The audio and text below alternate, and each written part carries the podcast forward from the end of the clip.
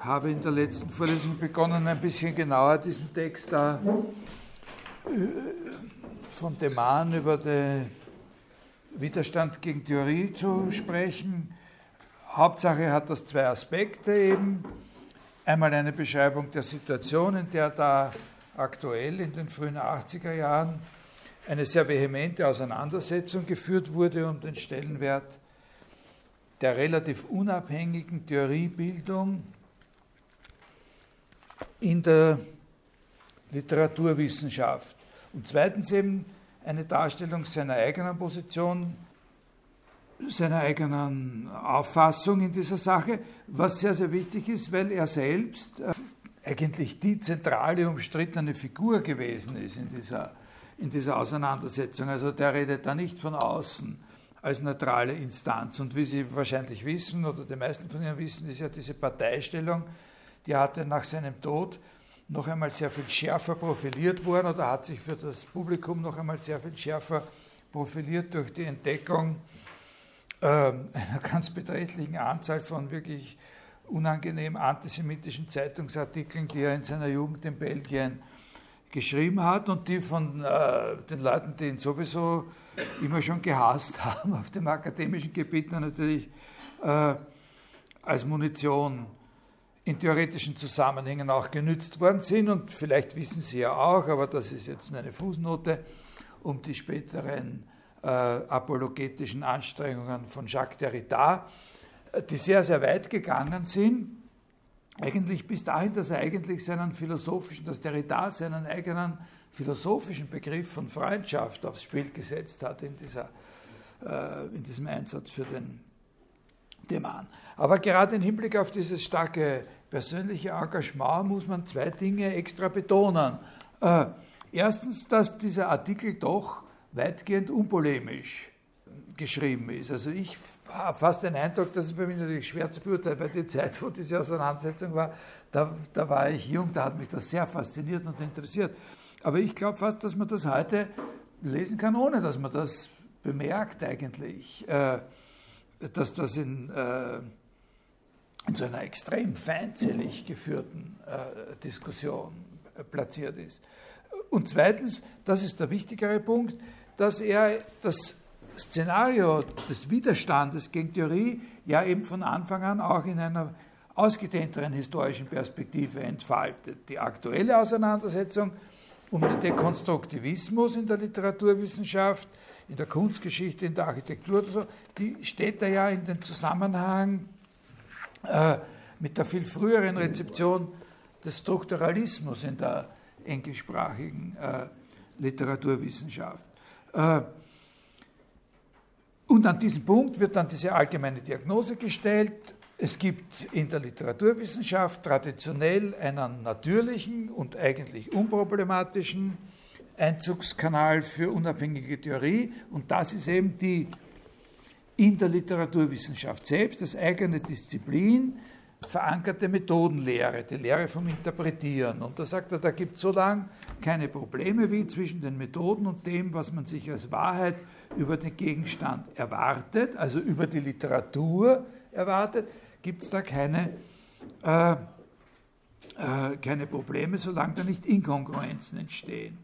Und was da traditionell als äh, Theorie importiert wird, wenn etwas importiert wird, das kommt aus der Philosophie, wo er aber meint, und das ist ein Punkt, den wir auch schon besprochen haben, dass was da importiert wird von der Philosophie her eigentlich nicht für die Künste konzipiert ist, sondern meistens sein Profil hat aus Systemzwängen, die sich in der philosophischen Theoriebildung selber ergeben. Also da habe ich ja gezeigt, dass, okay, also Kant ist so ein Fall, den er anführen könnte.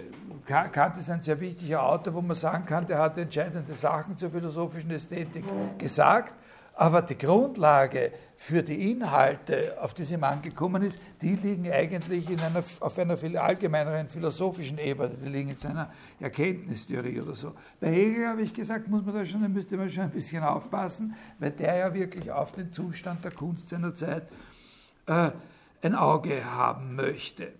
Aber gut, das funktioniert, sagt er, diese heile Welt bricht aber äh, auf mit der Rezeption des Strukturalismus, wo eine Theorie der Sprache als Sprache, die vor allem, das ist der entscheidende Punkt hier, die natürliche Gegebenheit, die vorausgesetzte Gegebenheit von Bedeutungen in Frage stellt.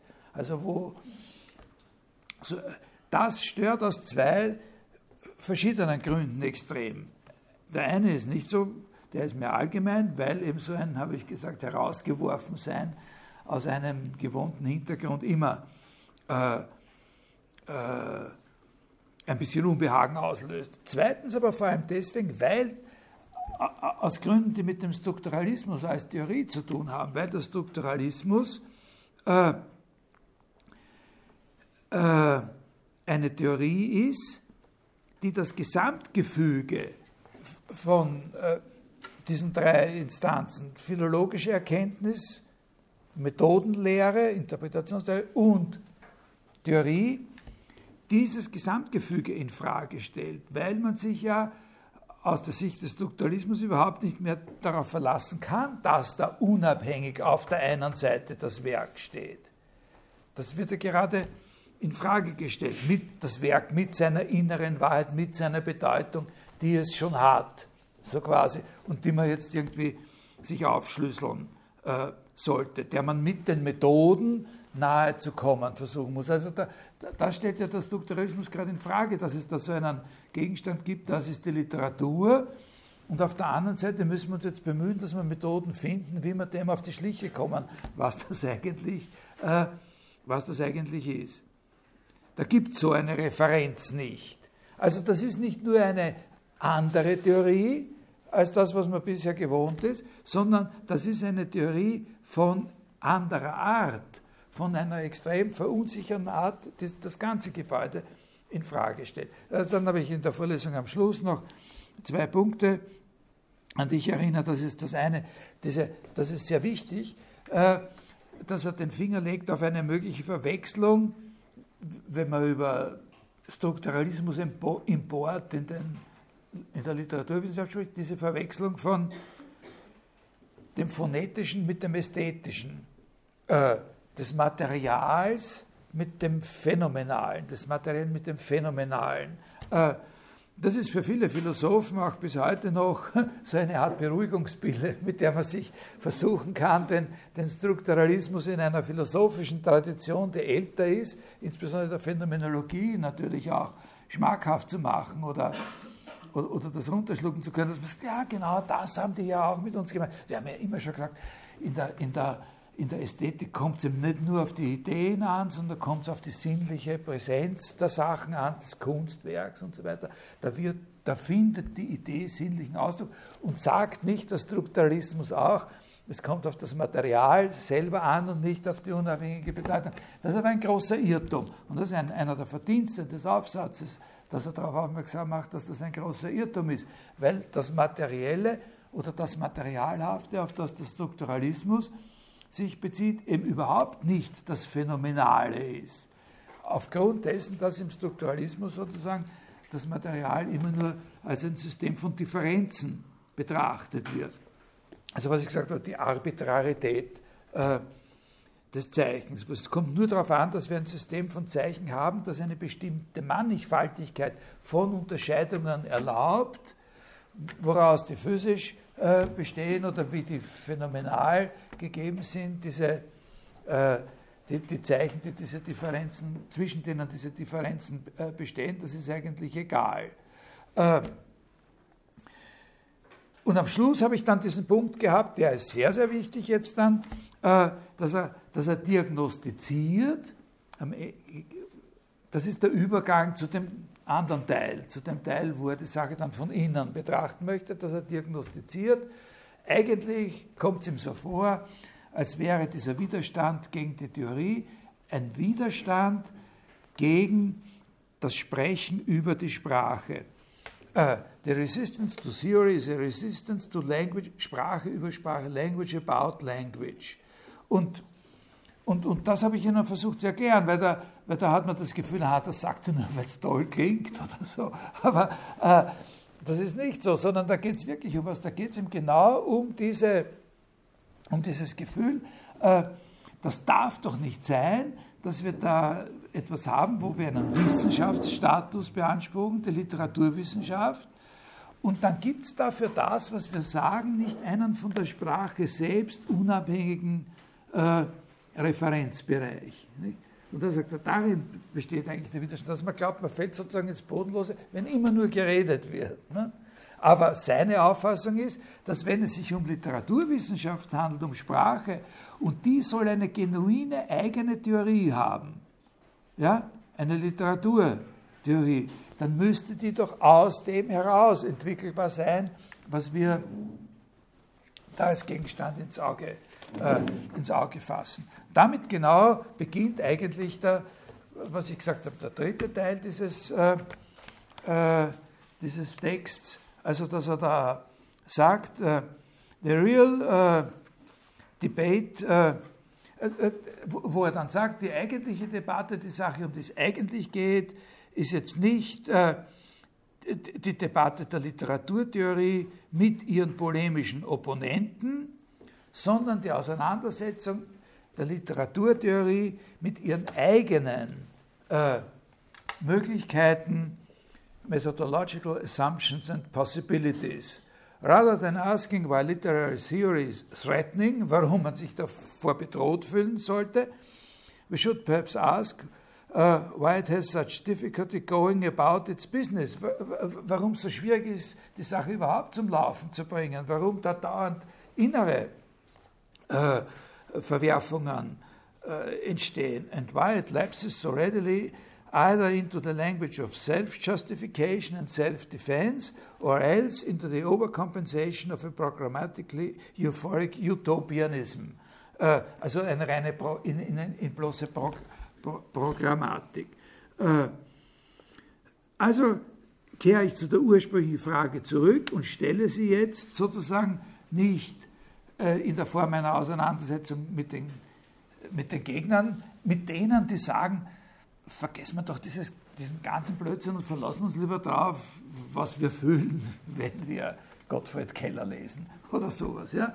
Äh, ob wir dann wirklich lachen müssen oder äh, eine ernste Miene bewahren können.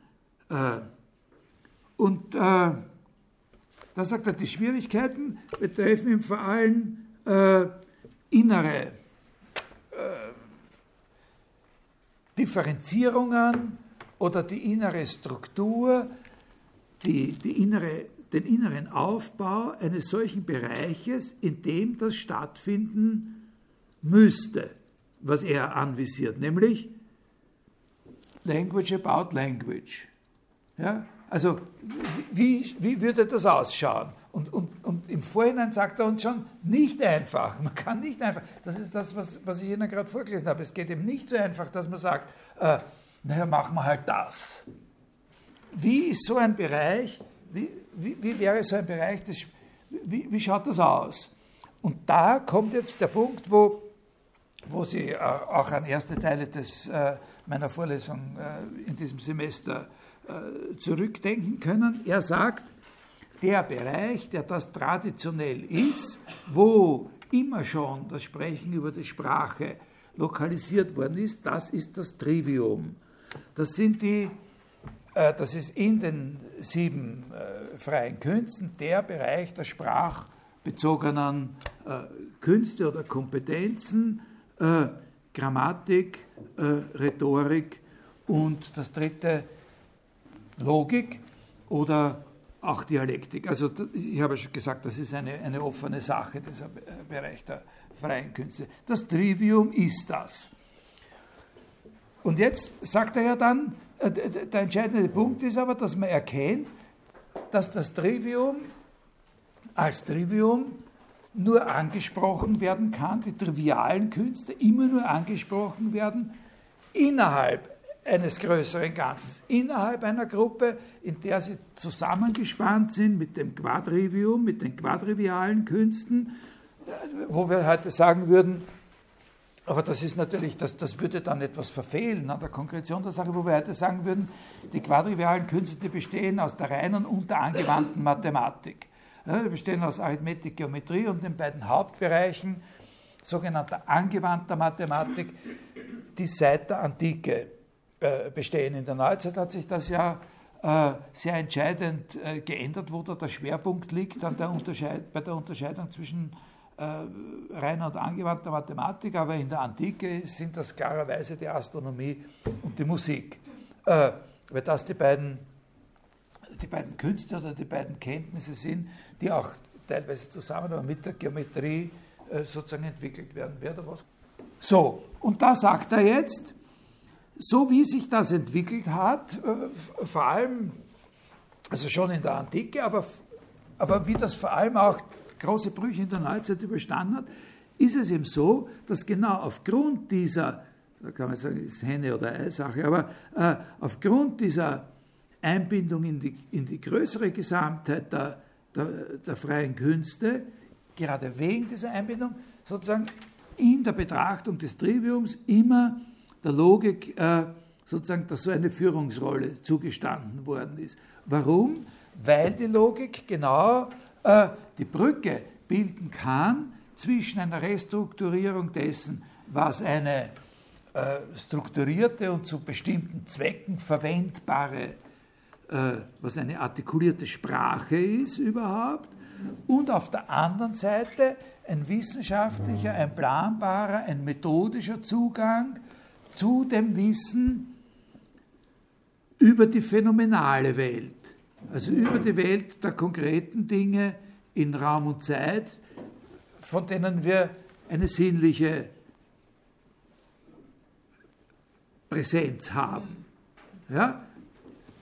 Das ist der Witz. Also der, der Witz von dem Ganzen, was er da jetzt weiterentwickelt, der liegt ja hauptsächlich genau darin, dass er sagt, aha, aber wir haben da das Trivium, aber das Trivium ist immer schon zusammen mit etwas, wovon ich gerade gesagt habe, das ist immer der Widerstand gegen das bloße Sprechen über die Sprache, ist immer schon vor allem über die Logik zusammengespannt mit einem mit einer Wissensdisziplin, mit, einer, mit der Disziplin eines Wissens, das eben genau auf das Phänomenale gerichtet ist. Das, was wir sozusagen sehen können, was wir zeichnen, rekonstruieren können, äh, worüber wir Hypothesen aufstellen können, die wir in der Betrachtung des Sternenhimmels realisieren oder die wir realisieren in der Feststellung, wo die Grenze zwischen einer Harmonie und einer Dissonanz liegt und das sozusagen in längeren Verhältnissen ausdrücken können. Und das sind Wissenschaften, die genauso logisch aufgebaut sind wie eine Rede, mit der ich jemanden überzeugen möchte. Das ist sozusagen ja der Punkt. Also wo, wo Sie sehen können, dass in dem Moment, wo er sich auf diesen inneren Bereich richtet, genau dort genau wieder dieser Widerspruch oder diese Spannung auftaucht, nicht? die in der polemischen Situation äh, registriert hat. Die, die Literaturwissenschaft einen Widerstand gegen das bloße Sprechen über die Sprache. Jetzt, wenn wir schauen, wo ist das Sprechen über die Sprache, dann sehen wir, dort ist man auch sofort mit diesem. Und was er jetzt, und da, gibt es dann ein paar Passagen, wo er erklärt, wie praktisch das war. Sozusagen. Da ist manches, was nicht ganz richtig ist. Also da würde ich manche Dinge glauben, dass, äh, also nicht ganz richtig ist, ein bisschen äh, unverfroren, aber, aber da könnte man manches ein bisschen genauer differenzieren. Also zum Beispiel gerade bei, bei Descartes, der einer der wichtigsten Autoren in dieser neuen äh, Konzeption der, der quadrivialen Künste war.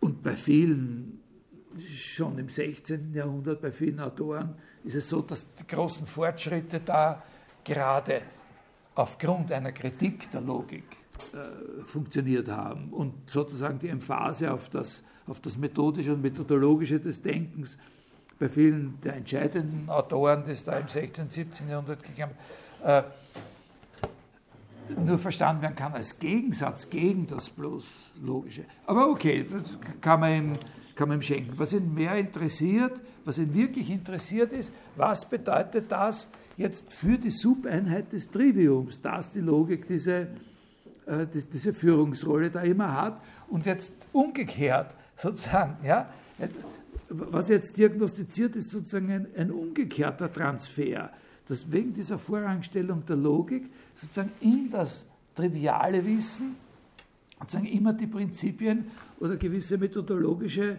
Grundsätze des Phänomenalen, des Wissenschaftlichen auf die Gegenstände in Raum und Zeit bezogenen Wissens sozusagen einwandern.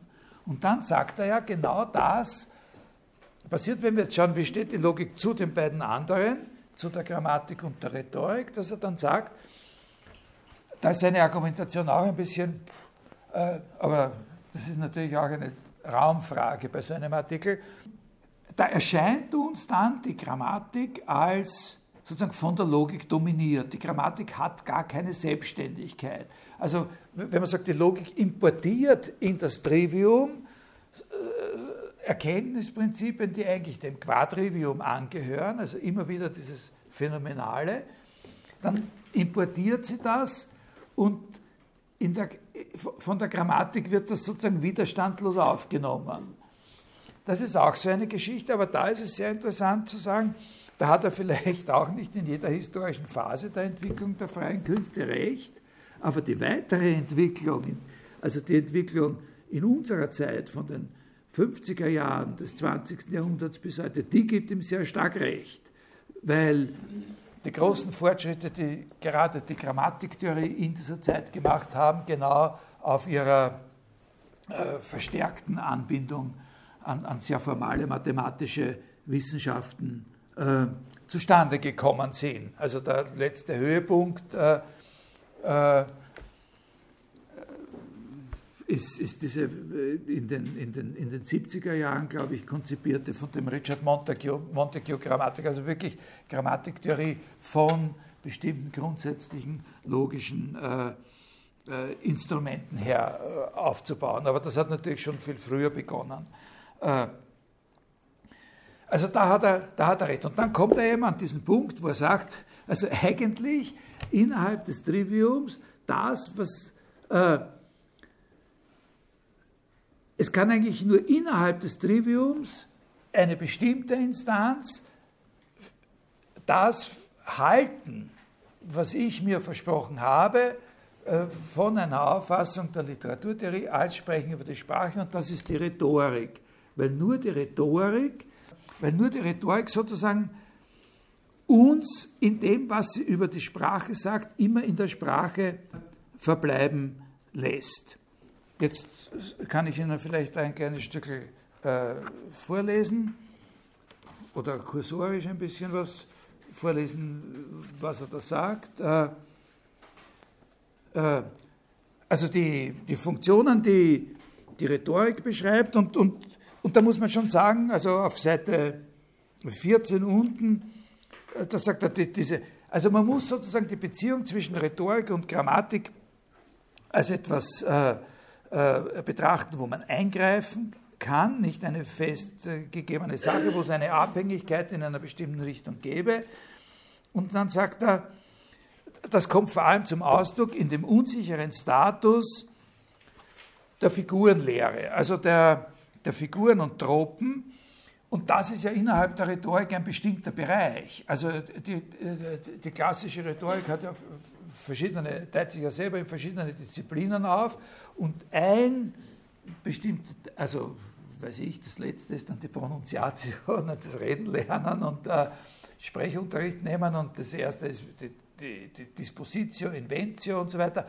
Aber der Bereich, der ihn interessiert und der immer schon für die äh, Literaturtheorie der interessante war, ist eben der sogenannte Ornatus, also wie man dem, was man sagt, äh, eine gefällige Form gibt und dort wird die Figurenlehre, die Lehre von den Tropen dargestellt. Also heute, wenn man, wenn man, wenn man die Bücher nicht wirklich liest, dann sagt man, aha, dort wird erklärt, was eine Metapher ist und die verschiedenen, also Redefiguren eben, was eine Hyperbole ist und, und so weiter.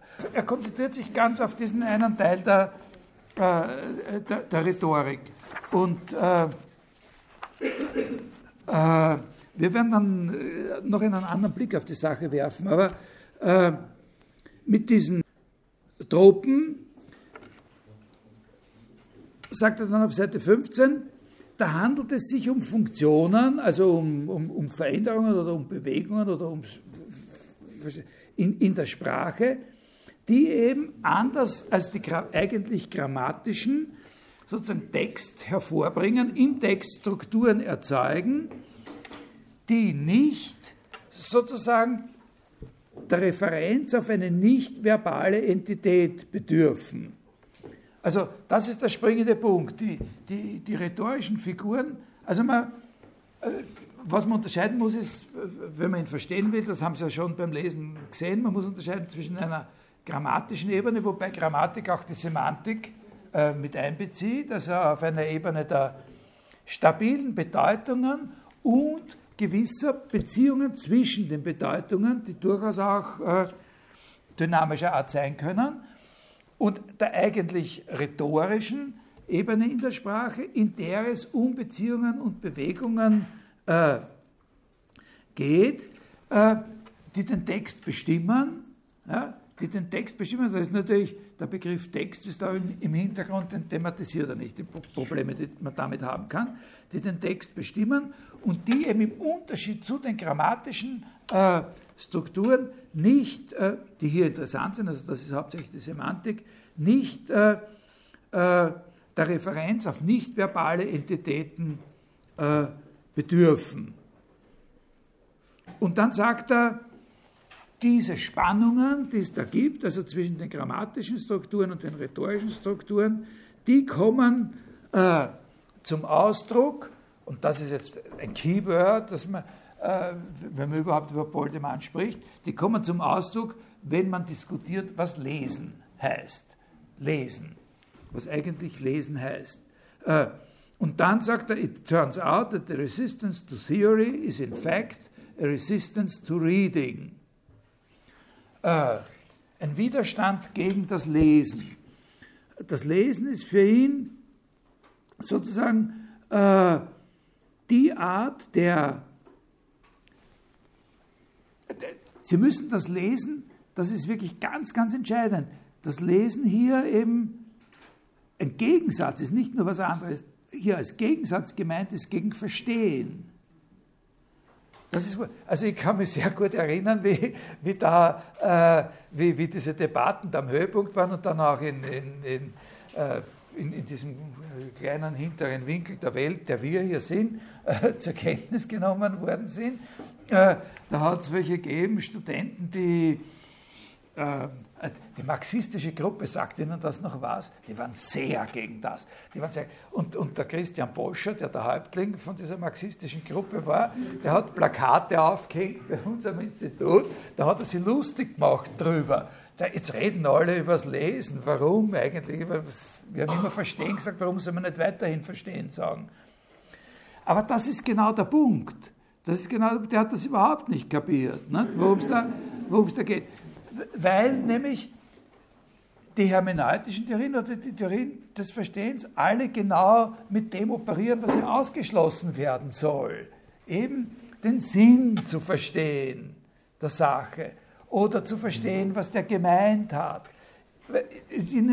Während diese Insistenz auf dem Lesen heißt, nicht wegkommen von dem Text. Die Bewegungen im Text sozusagen rezipieren können oder aufnehmen können, die nur im Text als solchen vorhanden sind. Ja, das, das ist sozusagen der Punkt. Also Rhetorik für ihn, also er sucht, was wäre so eine, eine Literaturtheorie, die sich nur an der, die sich nur als, als die Sprache der Sprache, als Sprache über Sprache versteht. Und das grenzt jetzt ein, da sagt da haben wir das Trivium, aber das Trivium müssen wir immer sehen in dieser Gemeinschaft mit den quadrivialen Künsten. Und da sehen wir, dass eigentlich durch die Sonderstellung der Logik wird genau das verhindert, was ich mir da erwartet habe. In Wirklichkeit bleibt dann nur die Rhetorik äh, über. Ja? Und dann hat er da dieses Postulat mit. Also die Rhetorik wäre sozusagen der Punkt, wo man, wo man das erfüllt sehen kann. Sie haben alle den Aufsatz bis zum Ende gelesen und wissen, von Erfüllung kann da natürlich überhaupt nicht die Rede sein. Aber äh, aber das ist der Punkt, wo man das suchen muss, was er sich unter einer Literaturtheorie vorstellt und wo man das auch lokalisieren kann, wovor sich die Leute, äh, wovor sich die Leute ängstigen. Und jetzt kommt er, bringt er dann da ein Beispiel. Nicht? Er bringt ein Beispiel, ich weiß nicht, ob Sie das, das Beispiel versucht haben nachzuvollziehen, äh, mit, dem, äh, mit dem Keats, mit, des, mit, dem, mit dem Fall of Hyperion. Äh, das werde ich nicht interpretieren, dieses Beispiel, das lasse ich einfach aus, was er da sagt. Ich bringe Ihnen ein anderes, äh, eine andere Stelle. Aber bevor ich Ihnen diese Stelle präsentiere, äh, vielleicht noch ein paar Worte zu dem, was dann am Schluss kommt in, dem, in dem Aufsatz. Das sind noch ein paar ganz, äh, ganz interessante Sachen. Also er geht, ein wichtiger Punkt insgesamt gesehen ist, wo er da eingeht auf die Sprechakttheorie. Er sagt, meine Theorie, also da sagt er so ungefähr, das, was ich da beschrieben habe, was wir da wollen, das schaut so aus, als würde das auch an einer anderen Stelle eingelöst, nämlich von der Sprechakttheorie, die von John Langshaw Austin ausgeht und zu der Zeit, wo er das geschrieben hat, äh, auch schon in einer, wie soll man sagen, Strom, etwas stromlinienförmigeren Fassung bei John Searle äh, vorgelegen hat. Das ist nicht ganz unwichtig, dass, äh, dass er sich da nicht nur auf Austin äh, bezieht. Und wo es ja dann diese hm, ganz extremen Auseinandersetzungen zwischen Searle und Derrida gegeben hat, um, um genau diesen Punkt dann, den, den, er da macht, aber den macht er da hier also viel cooler. Was ist das Interessante bei der, bei der Sprechakttheorie? Das Interessante bei der Sprechakttheorie ist, dass die ein Niveau sucht, wo man äh, die sprachliche, sagen wir jetzt mal unterminologisch, das ist ein Gebiet, das ist sozusagen durch Terminologie total vermint in Wirklichkeit. Aber jetzt sagen wir mal, es gibt irgendeinen Apparat, der schaltet alle Minen aus und ich darf die Wörter verwenden, wie ich will. Äh, äh, die, die sprachliche Äußerung unter einem Gesichtspunkt betrachtet wird, wo sie, wo sie weder durch eine Referenz auf eine unabhängige Tatsache ihre Identität äh, hat, noch rein grammatisch ihre Identität hat und auch nicht rein logisch. Also der Ausgangspunkt dafür ist, dass, da begreift man das ganz leicht, ist äh, äh, diese Analyse, ursprünglich diese Analyse der performativen Verben bei, bei Austin. Also Austin hat festgestellt, äh, traditionellerweise unterscheiden wir bei, also in, in der Syntax, traditionellerweise unterscheiden wir, die grundlegendste aller Unterscheidungen ist die zwischen Behauptungssätzen und Befehlssätzen und Fragesätzen. Und dann kann man dann auch äh, unter Umständen was äh, davon unterscheiden, wo man nicht ganz sicher ist, ob man das einen Satz nennen kann. Das sind so expressive Äußerungen. Ja? Aber im Prinzip geht, gehen wir in der Syntax immer aus von der Unterscheidung von Behauptungssätzen, Fragesätzen und Befehlssätzen. Und Austin hat festgestellt, äh, und, und, das lässt sich logisch untermauern. In der Logik ist es dann eben immer so, dass man den Behauptungssätzen so einen besonderen Status einräumt. Und, äh, und Austin hat, hat eben festgestellt, äh, also das betrifft jetzt mal die, die, Abgrenzung gegen die Grammatik, dass es Behauptungssätze gibt, äh, die eben nicht so funktionieren, dass äh, bezüglich irgendeiner unabhängigen Tatsache der Anspruch gestellt wird, etwas Wahres gesagt zu haben. Also die eben nicht so verstanden werden können, dass sie wahr oder falsch sind, was seit Aristoteles ja das Kriterium dafür ist, dass es sich um einen Behauptungssatz handelt und dass man die Wahrheit oder falsch feststellt, indem man nachschaut, ob, es auch, ob die Tatsache auch besteht, ob es auch wirklich zutrifft. Sondern er hat gemeint, oder er hat festgestellt, es gibt Sätze, die sind Behauptungssätze, und es gibt aber so eine Tatsache nicht. Das heißt, es ist nicht so, dass es die überhaupt nicht gibt, aber die entsteht erst durch die Äußerung des Behauptungssatzes. Also zum Beispiel, wenn ich sage, äh, ich äh, nehmen wir an, ich sage, ich klammere das hypothetisch ein, morgen schenke ich Ihnen meinen Ferrari, äh, dann habe ich ein Versprechen abgegeben.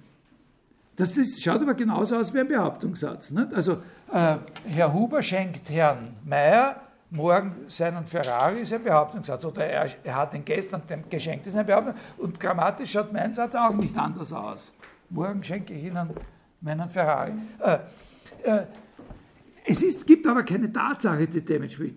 Das ist eine eigene Angelegenheit, würde man sagen. Das ist was Spezielles. Es wird dadurch etwas geschaffen. Ja? Es wird, und zwar eine Verpflichtung meinerseits. Also das ist etwas, was man ein Versprechen nennt. Ja? In einem Versprechen, in einem Versprechen entsteht sozusagen eine, und das ist eine institutionelle Tatsache, eine Beziehung zwischen uns beiden, äh, oder durch eine Drohung oder sowas, ne? aber ein Versprechen ist ein, ein, ein, ein oder ein Verbot oder sowas. Äh, das, ist, das schaut so aus, als würde eben das, worum es geht, eben nur in der Sprache. Ne? Das ist eine Abgrenzung gegen. Also, das wird so ein Kriterium von dem Boldemann erfüllen. Und, aber woran. Äh, und das hat auch eine rhetorische Bedeutung natürlich. Ne? Und äh, das ist die Abgrenzung gegen die Grammatik. Ja, und äh, ja, also es ist. Ja, also es ist von der Grammatik her, von der Grammatik her ist nicht zu erfassen, worum es sich eigentlich handelt. Ne? Von der Grammatik her schaut es genauso aus wie ein Behauptungssatz. Sie müssen es auf einer anderen Ebene äh, analysieren.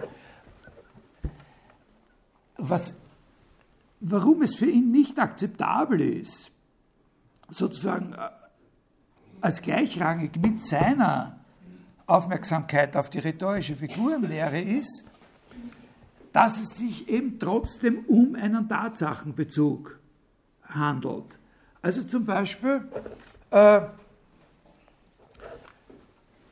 was auch bei Austin durchaus gesagt wird, was Austin selber, worauf Austin selber klar macht, dass sehr, sehr viele, im Grund letztlich alle, aber das, da gibt es große Unterschiede, von diesen performativen Ausdrücken, von diesen performativen Äußerungen nicht nur eine Beziehung schaffen, sozusagen als eine soziale Tatsache, sondern auch Institutionen voraussetzen. Also viele von denen funktionieren nur genau deswegen, weil sie voraussetzen, dass es schon Institutionen gibt, außersprachlicher Art. Ein immer wieder verwendetes, ich glaube auch auf Austin zurückgehendes Beispiel ist die Schiffstaufe. Nicht? Wenn der die, die Flaschen hinhaut und die zerspringt und der sagt, ich taufe dich auf den Namen Queen Elizabeth, äh, dann ist das Schiff jetzt auf diesen Namen getauft. Also es erfüllt diese, diese, diese Bedingung, so ein performativer, das ist ein typischer performativer Ausdruck. Aber das Schiff ist nur dann wirklich auf diesen äh, Namen getauft, wenn das im Rahmen einer ordentlich durchgeführten Zeremonie stattfindet. Es kann nicht ein siebenjähriger Lausbur mit einer Colaflasche hingehen, auf das Schiff schmeißen und, äh, und sagen, ich taufe dich auf den Namen Hugo. Und äh, dann heißt das Schiff eben noch nicht Hugo. Na, verstehen Sie? Also das setzt eine Institution voraus. Äh, der Schiffstaufe als Institution, zu der auch gewisse Regeln gehören, wie das funktionieren muss. Verstehen Sie jetzt die ganze Sache ungefähr? Äh, der wichtige Punkt, äh, bei Austin hat das damit begonnen, dass er, das ist ein, ein, ein, ein wirklich interessanter Fall, der, aber hier nur als Fußnote, bei Austin hat es damit begonnen, dass er, äh, dass er eben das diagnostiziert hat und die Sonderrolle dieser performativen Verben. Das hat er im Rahmen einer Vorlesung, also dieser, dieser Haupttext, How to do things with words, das ist eine Vorlesung gewesen. Und mitten in der Vorlesung, ungefähr in dem Stadium, in dem wir jetzt sind, hat er sozusagen seine Theorie verändert in einer gewissen Weise.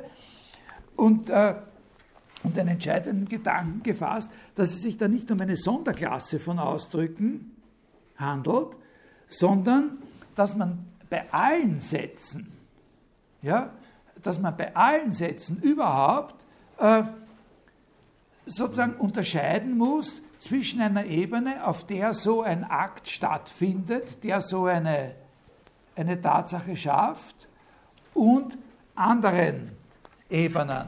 Also auf gut Deutsch, zuerst hat er gesagt, es schaut aus wie ein Behauptungssatz und äh, ist aber gar kein Behauptungssatz, sondern es werden dort eben bestimmte Tatsachen geschaffen. Und jetzt hat er eine Theorie entwickelt, auf der er gesagt hat, das ist bei jedem Satz so. Und bei manchen Sätzen ist es so, dass in einer tiefen Struktur gesagt wird, und ich verspreche Ihnen jetzt Folgendes, Doppelpunkt, morgen schenke ich Ihnen meinen Ferrari, ja, und äh, dann ist es eben klar gemacht. Ne? Also es würde auch genügen, wenn ich sage, ich schenke Ihnen morgen einen Ferrari. Ne? Aber jetzt hat er Theorie, dass in jeder, in jeder Aussage gibt es so eine Tiefenstruktur, da wird einmal gesagt, welcher Akt da jetzt stattfindet, ein Versprechen. Und wenn ich sage, 2 und 2 ist 4, dann gibt es auch so eine Tiefenstruktur und die heißt eben ganz einfach, ich behaupte, Doppelpunkt, 2 und 2 ist 4. Ja? Und, und diesen Akt, den man immer, wenn man eine Äußerung macht, vollzieht, dass man, dass man sozusagen den Typ des Sprechaktes sozusagen implizit oder explizit festlegt, das nennt er die illokutionäre Ebene, die illokutionäre Rolle des, äh, des Ausdrucks. Die legt so einen. Und da ist jetzt der Punkt, wo der Mann sagt, das ist zwar so, dass diese ganze Theorie wirklich in dem Rahmen einer modernen Rhetorik behandelt werden muss, die Sprechakttheorie. Ja? Also ich habe zum Beispiel vor vielen Jahren auch mal so eine von diesen Standardvorlesungen hier gehalten, die, die jeder machen muss, glaube ich, Sprache, Logik, Rhetorik oder so heißt das. Die habe ich mal gehalten und da habe ich über diese Sachen geredet, die war alles das. Aber ich habe jetzt also auch über die Sprechakttheorie äh, ausführlich gesprochen, also eine moderne Entwicklung der Logik.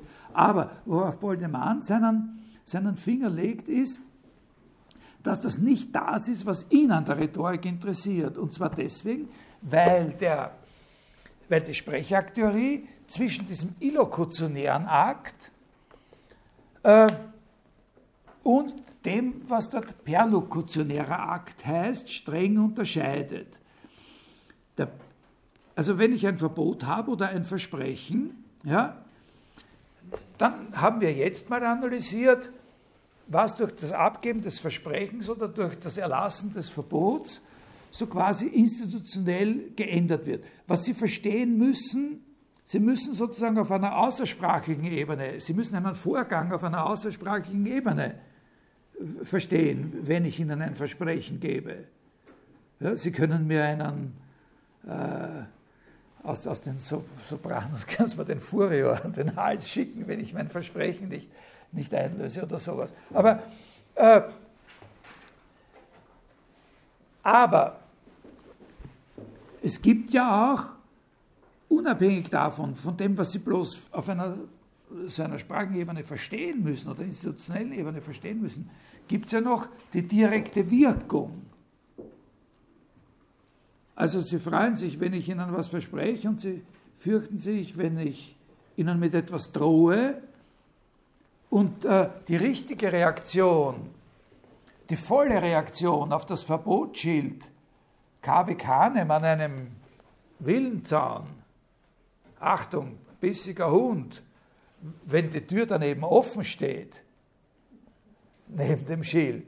Die richtige Reaktion ist nicht allein dadurch gegeben, dass sie verstehen, was da gesagt wurde, sondern die richtige Reaktion ist, dass schauen, dass wegkommen. Ne? Ja? Das ist die, der perlokutionäre Effekt ist nicht das Verstehen, das bei dem Gegenüber beansprucht wird, sondern die Wirkung, die es faktisch auf den Gegenüber hat. Also dass die Drohung zum Fürchten führt oder zur Flucht oder dem Schauen, dass wir wegkommen, weil da wird gleich der Hund rausschießen. Ne? Verstehen Sie? Oder die Freude über das Versprochene, also die direkte Wirkung. Und das ist etwas, wo er sagt, das schließt die Sprechakteure von sich aus und relegiert sie auf die und relegiert es in die Psychologie. Statt es als etwas zu betrachten, während die Rhetorik diesen Effekt als etwas betrachtet, die Figurenlehre diesen Effekt als etwas betrachtet, was noch immer in der Sprache stattfindet. Das ist der springende Punkt. Also, das war jetzt mehr nur so ein äh, äh, das Verstehen allein ist es nicht. Zum Verstehen gehört sozusagen der, äh, der illokutionäre Akt erfasst das Verstehen über eine rein semantische Ebene hinaus. Und, äh, aber es gibt, auch wenn es keine konkrete in, in raumzeitlichen Gegenständen sozusagen fassbare Tatsache gibt, gibt es doch sowas wie vorausgesetzte institutionelle Tatsachen, die unabhängig sind. Ja dort, wo wir nichts Unabhängiges hätten, nach seiner, wo wir so nach dem Bereich, wo nichts unabhängig ist, äh, in, der, in der Perlokution, das schließt die äh, von sich aus. Das Verstehen geht immer über eine Ebene der Abstraktion, die Perlokution, die wirkliche Überredung in der Rhetorik, das wirkliche Auslösen des Schreckens beim anderen oder was man die Erhebung nennt, äh, das Hypsos, das ist eine, äh, eine konkrete Beziehung, die nicht, über das, die nicht über eine Abstraktion vermittelt ist. Die direkte Wirkung sozusagen auf den anderen. Also man, okay, also da, da kann man, das ist ein Punkt, wo man, wo man natürlich auch äh, historisch, philosophiegeschichtlich eine ganze Menge äh, dazu, dazu sagen könnte. Also insbesondere bei dieser Frage mit dem Verstehen und der, und der Erhebung wäre es sehr interessant, sich auf Nietzsche zu beziehen. Jetzt schaue ich, ob ich Ihnen da in halbwegs einer Zeit. Also der Schluss, oder? Ne? Der Schluss ist ja dann der, dass er sagt, äh, der Schluss des Aufsatzes ist ja dann der, dass er sagt, es gibt keine Theorie, die nicht in sich selber den Widerstand gegen sich selber hat. Wenn wir darauf insistieren, sozusagen immer bei so einer konkreten Beziehung zu bleiben, in der, in der Theorie, in der Literaturtheorie, immer sozusagen auf der Ebene der konkreten Beziehung zu bleiben, die die Sprache auf sich selbst hat, dann wird es immer einen unauflösbaren Konflikt geben, unauflösbare Spannungen geben, die von dem Wort Theorie ausgelöst werden. Äh, also so, dass man nicht sagen kann, das ist der springende Punkt, dass er dann sagt, äh, das bleibt immer da in der Literatur, die Literaturtheorie lebt von dieser, äh, von dieser Spannung. Und nur in so einer rhetorischen, in einer, wenn die Literaturtheorie sozusagen eine Theorie des Lesens ist, nur dann kann, in, in seinem Sinn, nur dann kann äh, diese Spannung aufrechterhalten werden. Also man kann nicht am Schluss sagen, er hätte dann in der polemischen Situation, die er am Anfang beschrieben hat, hätte er uns dann jetzt gesagt, was die richtige Literaturtheorie ist, vor der man sich nicht fürchten braucht. Sondern solange man Literaturtheorie treibt, muss man sich vor dem, was man treibt, immer fürchten. Das ist irgendwie die, äh, die Idee, die er hat. Also ich hätte jetzt noch ein Beispiel. Ich, ich, ich, ich habe dann noch einen, also statt diesem Hyperion's Fall, ne, äh, ein anderes Beispiel, das, da kann ich Ihnen das vielleicht zeigen, das ist sehr genau und, äh, und an sich selber sehr interessant und vielleicht lasse ich dann einen anderen Punkt äh, aus. Ich, ich, ich hätte dann noch was über, das habe ich da aufgedreht, weil ich ein oder zwei Bilder zeigen wollte im Zusammenhang mit diesem Deleuze-Buch über über Bacon, aber schauen wir, vielleicht geht es sich aus.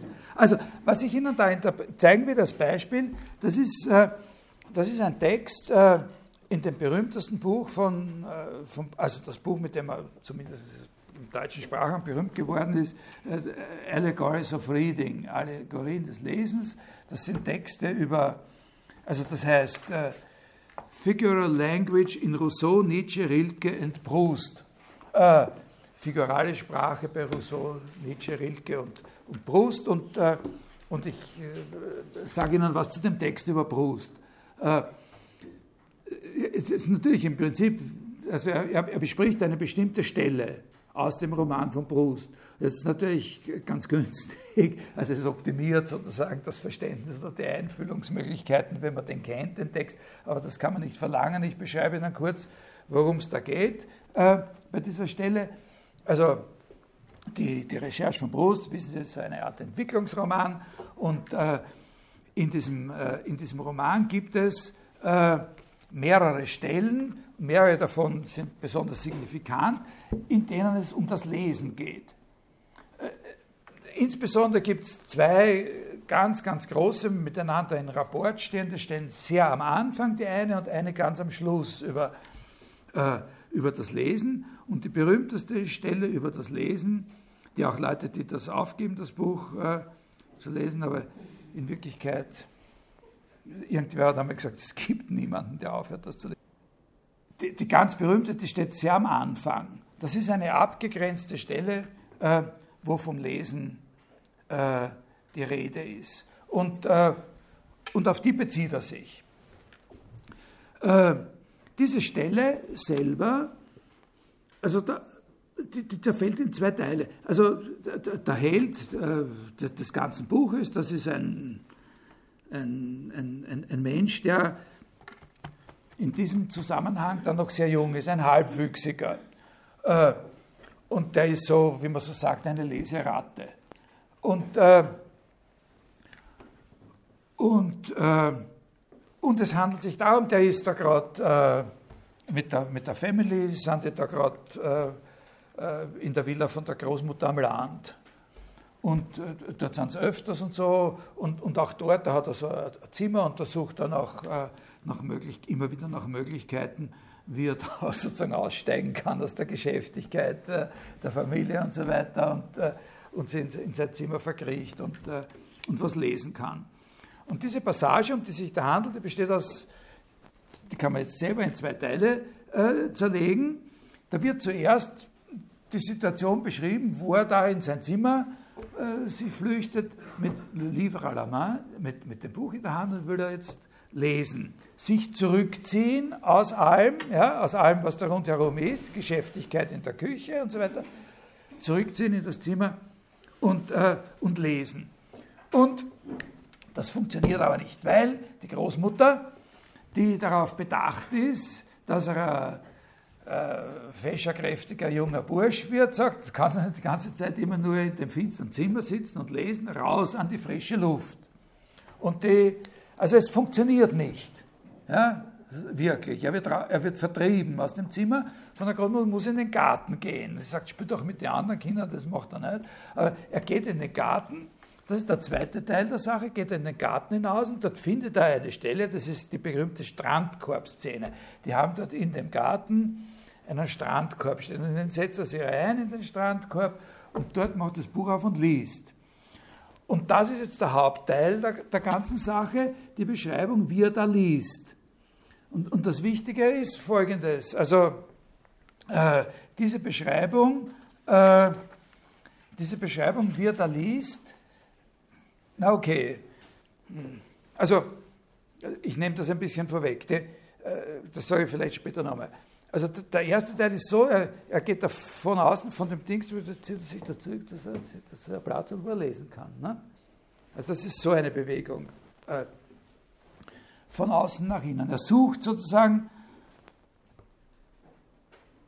einen, ein, seine eigene innere Beziehung zu dem, was in dem Roman drinnen steht. Ja? Und die, die Szene außen, ist die, die Beschreibung verläuft in einer genau umgekehrten Richtung. Die, die verläuft so, dass das Erste, was beschrieben wird, ist, was er sich erwartet, was der Text bringen wird. Dann macht er das Buch auf, dann liest er, dann wird die Handlung beschrieben, die da drinnen ist. Dann wird in dem Text, den er liest, die Landschaft beschrieben, in der sich die Handlung abspielt.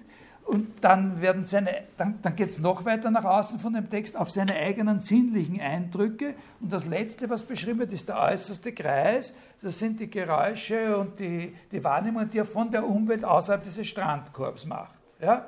Verstanden? Also das ist schon mal ein, ein wichtiges Feature in dem, in dem Aufbau dieser ganzen Sache, dass man da sozusagen zwei Bewegungen hat. Eine, eine Bewegung, die nicht funktioniert, letztlich die dann abgebrochen wird, die von außen nach innen führt und eine Bewegung von innen nach außen, von dem Allerinnersten seiner bloßen Erwartung bis zu dem Bezug auf den Lärm, der, der draußen ist. Lärm spielt auch schon in der ersten Dings eine Rolle, werden wir sehen. Und jetzt dieser, das ist eine sehr kunstvolle Sache, aber mindestens genauso kunstvoll ist der Text von dem, äh, von dem Boldemann über diese, über diese Stelle.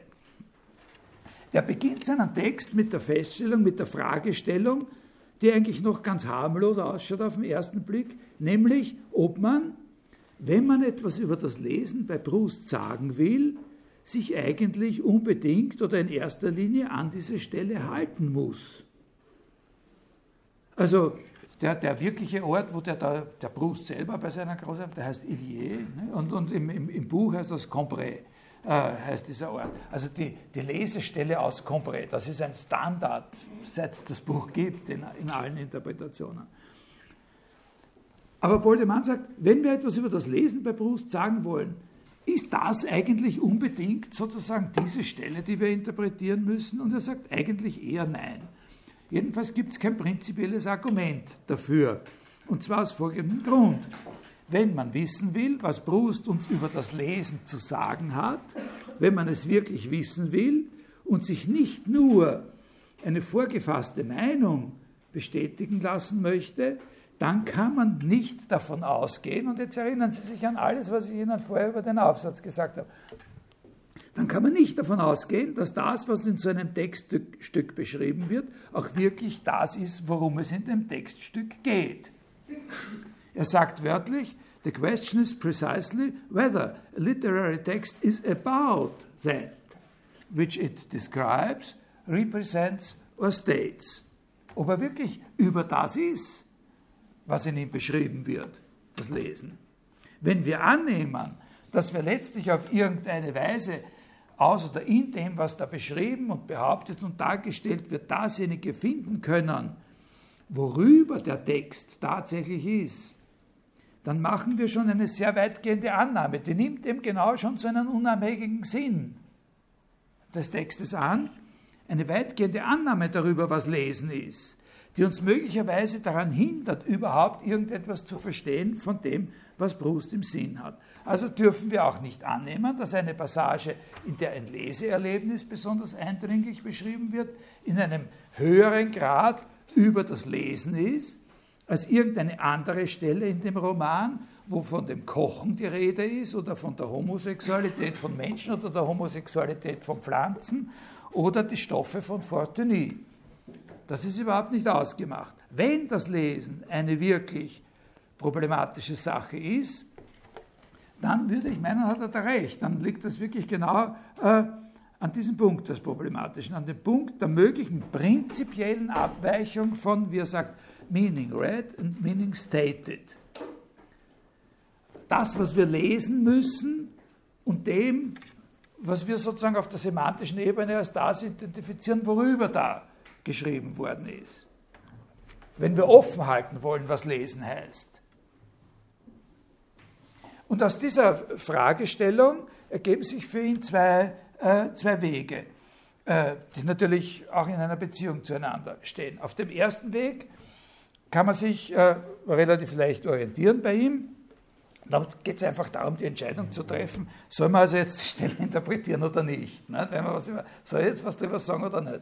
Und da sagt er, ja, also ich sage doch was darüber. Nicht? Also ich, ich habe jetzt diesen Vorbehalt gemacht, das ist nicht eine ausgezeichnete Stelle, nur weil sie vom Lesen handelt, wenn wir was wissen wollen, über sein, seine Lesephilosophie. Aber schlechter als eine andere Stelle wird sie vielleicht auch nicht sein. Ne?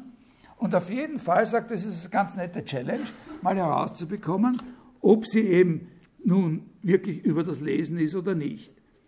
Und da legt er seine Sache sehr, sehr, sehr, sehr trickreich an. Da kommt jetzt der eigentliche Witz dieses, äh, dieses Aufsatzes von dem an. Er macht das nämlich so, dass er von der ganzen Stelle überhaupt nur über das spricht, was nicht das Zentrum ist. Nur über den ersten Teil. Er spricht überhaupt nicht über das, was alle als das Zentrum ansehen und interpretieren, diese Strandkorb-Szene, die ja sehr interessant ist, sondern der ganze Aufsatz handelt in Wirklichkeit nur von dem nicht gelingenden Versuch zu lesen, von dem das ist sozusagen seine Rache.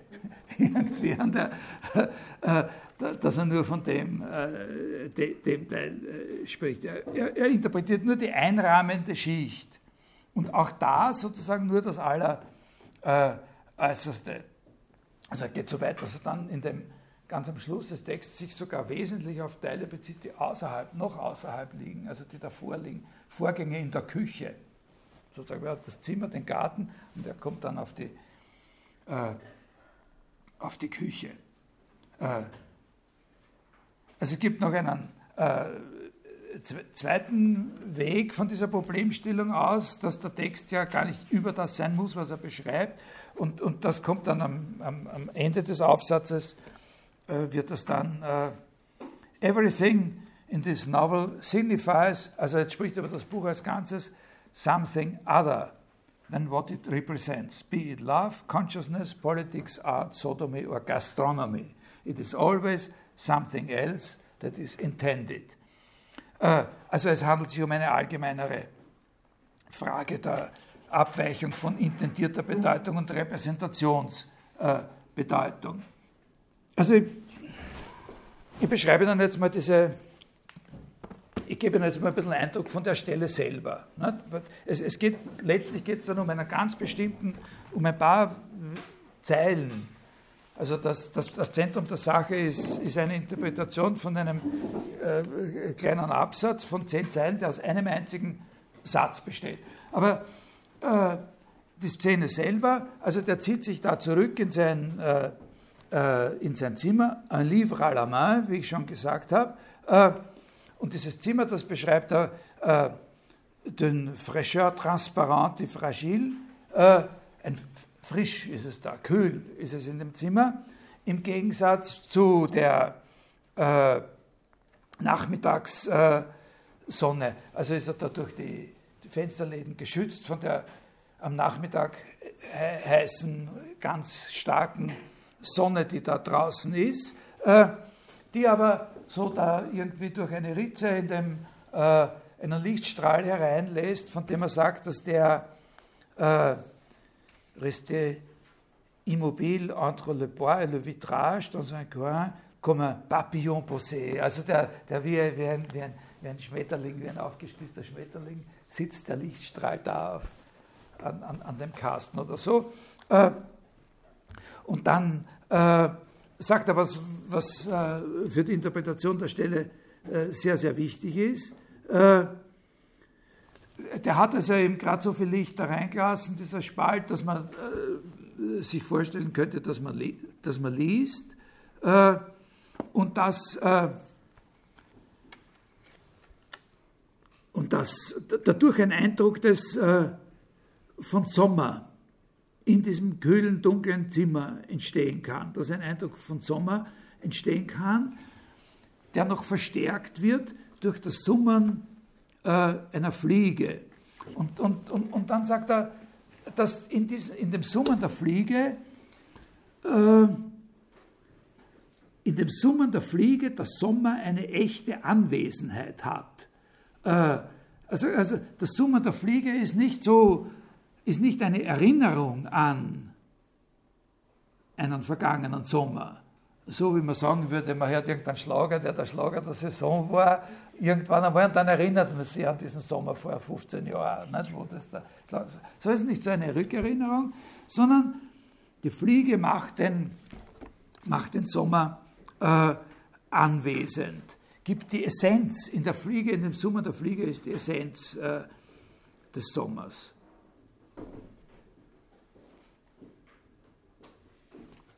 Das sagt er, also das mit dem Schlager, das hat er selber da, das habe jetzt nicht ich nur, nur dazu gesagt.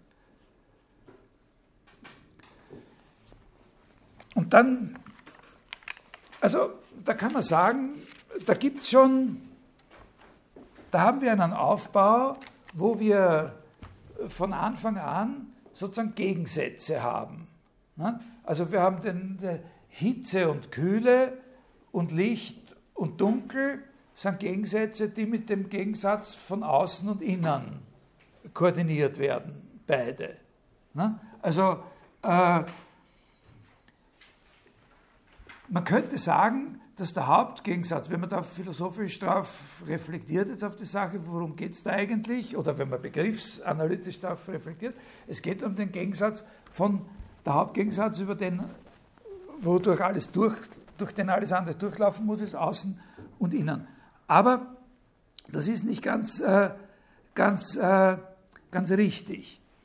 Der Gegensatz von außen und innen und mit ihm alle anderen Gegensätze, um die es da geht, hat noch eine eigene Bewertung in einem anderen übergeordneten Gegensatz. Und das ist eben der Gegensatz äh, äh, von Rückzug in die Ruhe und Aktivität. Also letztlich muss man. Aha, jetzt.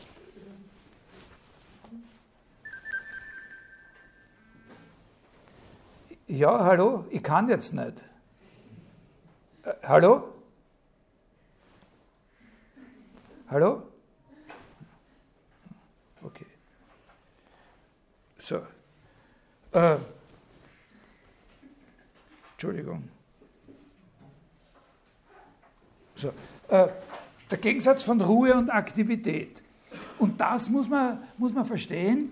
Bei diesem Gegensatz, bei diesem Gegensatz geht es um, um eine moralische Frage. Also eigentlich um die allerentscheidendste moralische Frage überhaupt in dem, in dem, in dem ganzen Buch. Bei diesem, äh, also der, der ist ja uns schon aufgetaucht in der äh, Opposition zwischen dem, der da lesen will und sich zurückziehen will, und der Großmutter. Der sagt, geh raus und spiel mit den anderen Kindern und dann. Äh, das ist die grundsätzliche moralische Frage in dem ganzen Buch, ob es erlaubt ist, sich von der Welt abzuwenden. Also man könnte es auch so ausdrücken, ob es erlaubt ist, nichts zu arbeiten. Äh, ob es erlaubt ist, sich von der Welt äh, abzuwenden und sozusagen seine Befriedigung in der Ruhe zu finden, in der Inaktivität. Weltabgewandte Ruhe und Innenraum, Aktivität und Außenraum. Es ist auch wieder, wie er beschreibt, draußen da rennen die Leute vorbei und man kann was hören und so, ja, schon in diesem, in diesem ersten Stadium. Und diesen beiden Polen sind dann die anderen Gegensätze zugeordnet. Innen ist es kühl und dunkel, draußen gibt es Geräusche und es ist heiß und hell. Und die Dramatik der ganzen Stelle, da, da würde man jetzt sagen, auch wenn man das, das mit der Fliege denkt und so, wenn man das analysiert, was ich bisher gesagt habe und so ein, ein bisschen so kleine Stückchen vorgelesen habe, das lässt sich alles mit traditionellen Mitteln, mit ganz gewöhnlichen Mitteln, jeder, der ein bisschen lesen kann, ein bisschen lesen kann, äh, kann das interpretieren als sozusagen eine metaphorische Struktur, in der sozusagen die Bedeutungen bestimmter Ausdrücke miteinander nach einer bestimmten Gesetzmäßigkeit korrespondieren und wo auch eine gewisse Bewegung stattfinden kann. Also dass das Außen in der Form des Lichtstrahls, der dann dort ist, wie ein Schmetterling sitzt am, am, am, Ende, dass das Außen in das Innen äh, hineindringt. Also die sich in einer gewissen Weise äh, äh, bewegen. Die, die, die, die Dramatik der ganzen Stelle besteht aber jetzt genau darin, dass dieses Bild zerstört wird oder dieses Bild sozusagen der, der, Homogenität einer metaphorisch konsistent aufgebauten Stelle sozusagen zerstört wird und genau äh, durch das Lesen selbst äh, gestört wird. Ähm, jetzt, äh, jetzt lese ich Ihnen da diesen entscheidenden Absatz vor. Also ich hoffe, Sie, Sie können mein...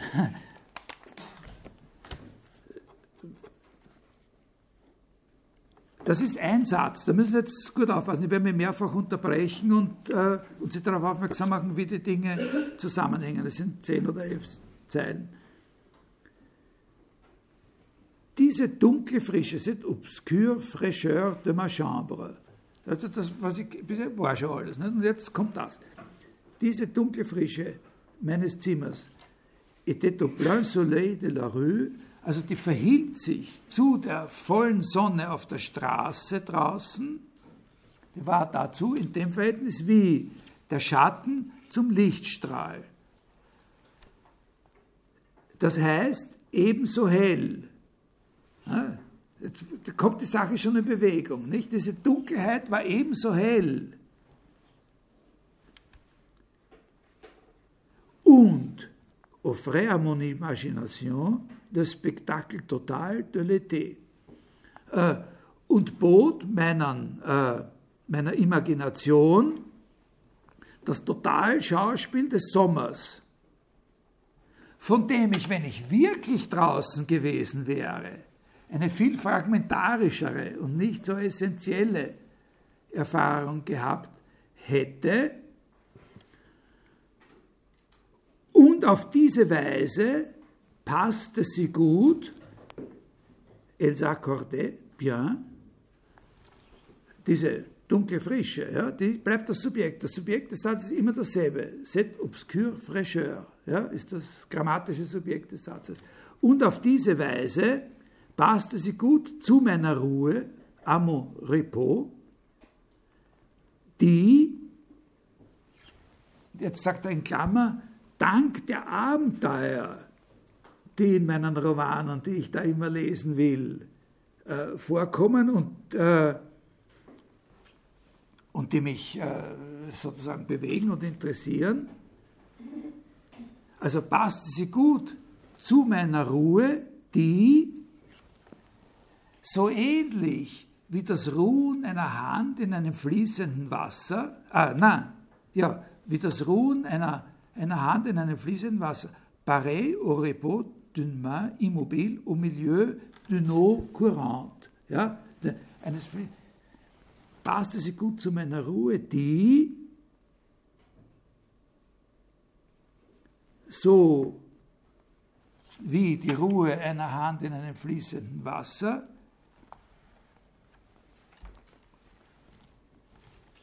Ertrug sie, ertrug, müsste man jetzt sagen, le choc et l'animation d'un torrent d'activité.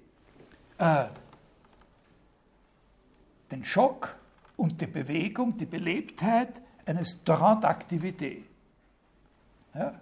Also die, die dunkle Frische des Zimmers verhielt sich zu äh, der Hitze, der hellen Hitze da draußen, so wie ein Schatten zu einem Lichtstrahl, also ebenso hell äh,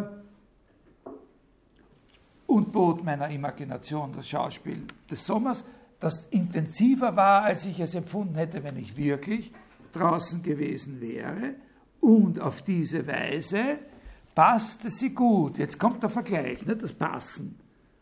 Passte sie gut, diese, diese Frische, zu meiner Ruhe, Ruhe und Frische werden in Beziehung, direkte Beziehung jetzt zueinander gesetzt, passte sie gut zu meiner Ruhe, die den Schock und die Belebtheit eines Traumaktivität, aber das ist jetzt ganz falsch, was ich jetzt mache. Ich sage es nur, damit Sie es sehen können. Ja? Das ist genau das, was man nicht machen darf, was ich jetzt gemacht habe wegen der Grammatik habe ich das jetzt gemacht, supporter im Deutschen, weil ich es übersetze. Er trug sie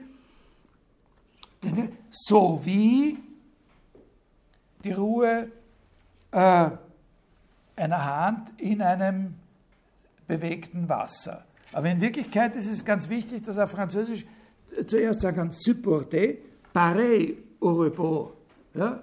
Er trug so ähnlich wie, also wir müssen im Deutschen einen Bindestrich jetzt machen, äh, so wie eine, eine Hand in einem, in einem fließenden Wasser, den Schock und die Animation äh, eines Torrent d'Aktivität. Und hier ist äh, der, entscheidende, der entscheidende Punkt, ich habe jetzt äh, hier leider nicht so viel Zeit, dass ich das alles äh, wirklich ganz genau beschreiben kann. Der entscheidende Punkt ist der, äh, dass hier sozusagen die gesamtmetaphorische Struktur in Wirklichkeit völlig zerstört wird und in dem Text eine Bewegung stattfindet, die man in der semantischen Rekonstruktion überhaupt nicht nachvollziehen kann, die man nur erfahren kann, wenn man ihn wirklich liest. Und zwar, wenn man wirklich die Wörter in der Reihenfolge liest, in der sie da stehen. Und warum? Was ist sein Ziel an dieser Stelle? In diesem Absatz ist sein Ziel sozusagen Rechtfertigung. Was er will, wenn Sie es verstanden haben, wenn Sie jetzt also nicht nur meine Stimme gehört haben, sondern verstanden haben, was ich gesagt habe. äh, wenn Sie verstanden haben, was ich gesagt habe, äh, dann ist ja das, was rauskommt, dass er sagt, dass er vollkommen legitimiert ist, weil in seiner Ruhe alles, was man sich an Aktivität wünschen kann, an Lebendigkeit, an Dynamik und Aktivität sowieso drinnen ist. Der führt die beiden Sachen, die als Gegensätze gegenübergestanden haben, jetzt ineinander über, indem er sagt, in Wirklichkeit ist es ja so, dass meine Ruhe hier drinnen genau die Ruhe ist, äh, mit der man sozusagen sich einem, äh, dem Schock und der ganzen Belebtheit, mit der man die ganze Belebtheit empfinden kann, äh, eines Terrain d'activité. Ne? Also es ist die Rechtfertigung. Es geht um Rechtfertigung in, die, in dieser ganzen Sache. Aber wie gelingt diese Rechtfertigung? Und da ist der Witz der, natürlich gelingt die Rechtfertigung über die zwei Ausdrücke, die was mit dem Wasser zu tun haben. So wie eine Hand in dem bewegten Wasser, ja, sozusagen, da hat man jetzt die Kühle, nicht? Ja, so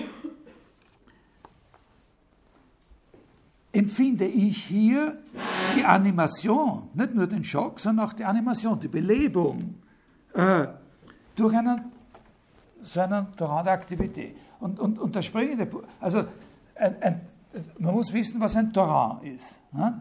Das muss man wissen. Aber man muss es auch nicht wissen zugleich und man darf es auch nicht wissen. Ein Torrent ist ein Wildbach, ein Sturzbach. Das ist ein besonders, ein, ein besonders reißender Bach, ist ein Torrent.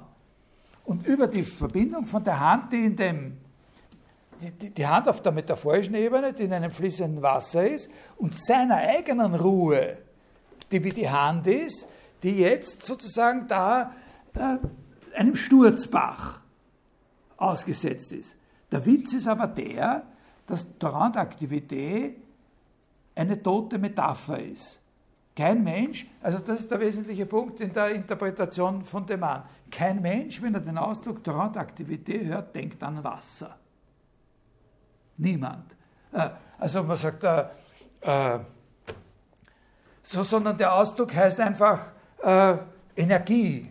Oder man kann von einem Menschen sagen, äh, äh, der ist ein, ein veritable Torrentaktivität. Mein Freund Klaus Buhl zum Beispiel, das ist ein, ein Torrentaktivität. Da kracht und ja, und dabei denkt kein Mensch an äh, ein, so wie, wie, wie, kein Mensch, wenn man sagt, der ist ein Energiebündel, ja, dann denkt kein Mensch an, an einen Blumenstrauß oder irgendeine Art was Zusammengebundenes. Wenn man sagt, der ist ein Energiebündel, denkt niemand an Zusammenbinden. Im Gegenteil. Ja? Man denkt an das Gegenteil von Zusammenbinden, wenn man sagt, der ist ein Energiebündel. Man denkt an Ausstrahlung. Verstehen Sie? Und so ist es mit diesem Ausdruck der Radioaktivität auch. Da hört niemand ein Wasser. Niemand hört den Torrent. Ja? Erst im Nachhinein, ne? also erst nur wenn Sie vorher gelesen haben, es, es geht sozusagen um, um, um die Auflösung. Sie müssen die Sachen genau in der richtigen Reihenfolge gelesen haben. Erst Sie müssen wieder zurück im Text. Sie müssen im Text, wenn Sie das Wort Rantaktivität lesen, müssen Sie sich erinnern, dass Sie im Text vorher gelesen haben von einer Hand, die in ein Wasser gehalten wird. Erst dann verstehen Sie, was er hier, was er hier im Lesen sagt. Und das können Sie aus der Semantik der Sage, die Semantik oder auch die traditionelle Rhetorik, die nicht, wie er sagt, eine Leserhetorik ist, die sagt Ihnen gar nichts anderes, als dass der Randaktivität eine tote Metapher ist. Und sie sagt Ihnen nicht, wie man diese Metapher belebt. Ja, sozusagen das wieder, wieder zum Leben bringen dieser Metapher. Das geht nur, indem Sie hier da, da, da, da bleiben an dem Text. Verstehen Sie den? Äh, den Gedanken hat, das ist etwas, was man nur lesen kann in Wirklichkeit. Das kann man nicht anders mitkriegen als durch Lesen. Also vielleicht lese ich Ihnen jetzt da nochmal. Es reicht weder um, um, um, um das, wenn man den Text verstehen will in seiner Struktur, dann muss man das rekonstruieren. Und um das zu rekonstruieren, muss man ihn wirklich lesen. Es reicht weder zu sagen, das wäre die eine Stufe, und man sagt, äh,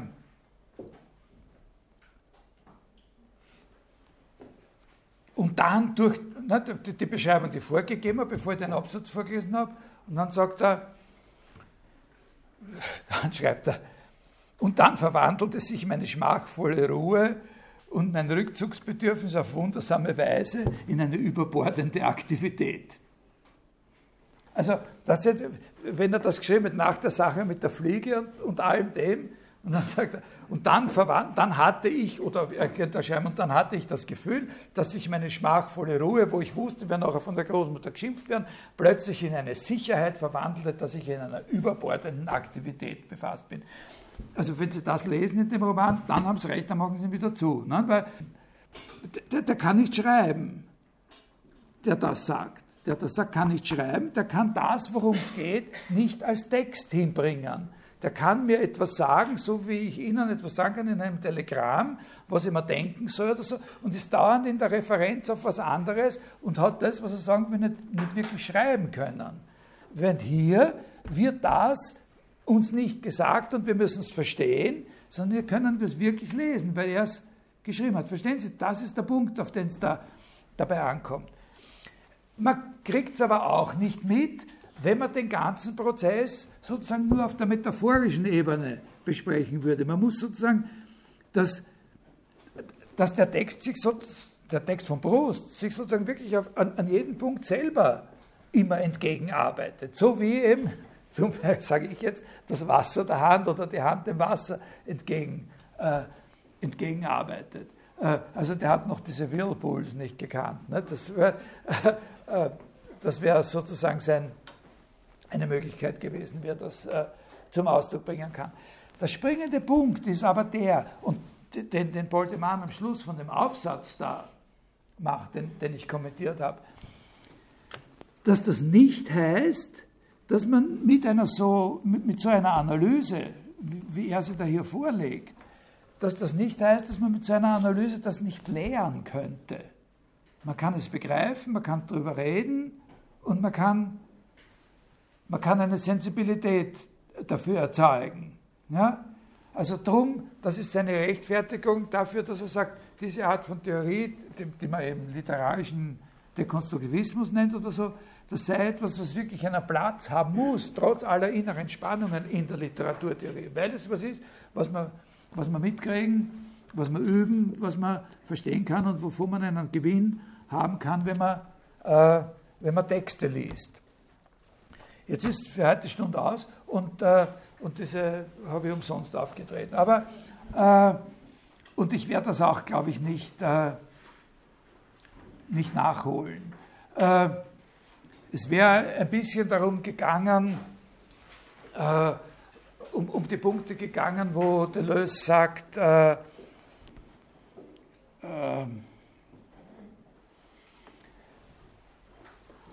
wo Deleuze sagt, äh,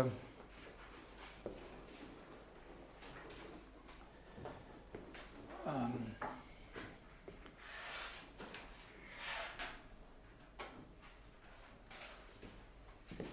also ich, ich, ich na, machen wir mal so. Äh,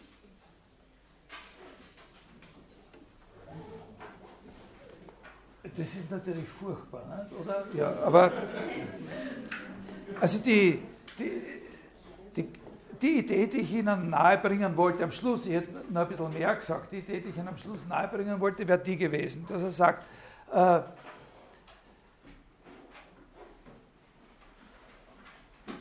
das sind äh, Bilder,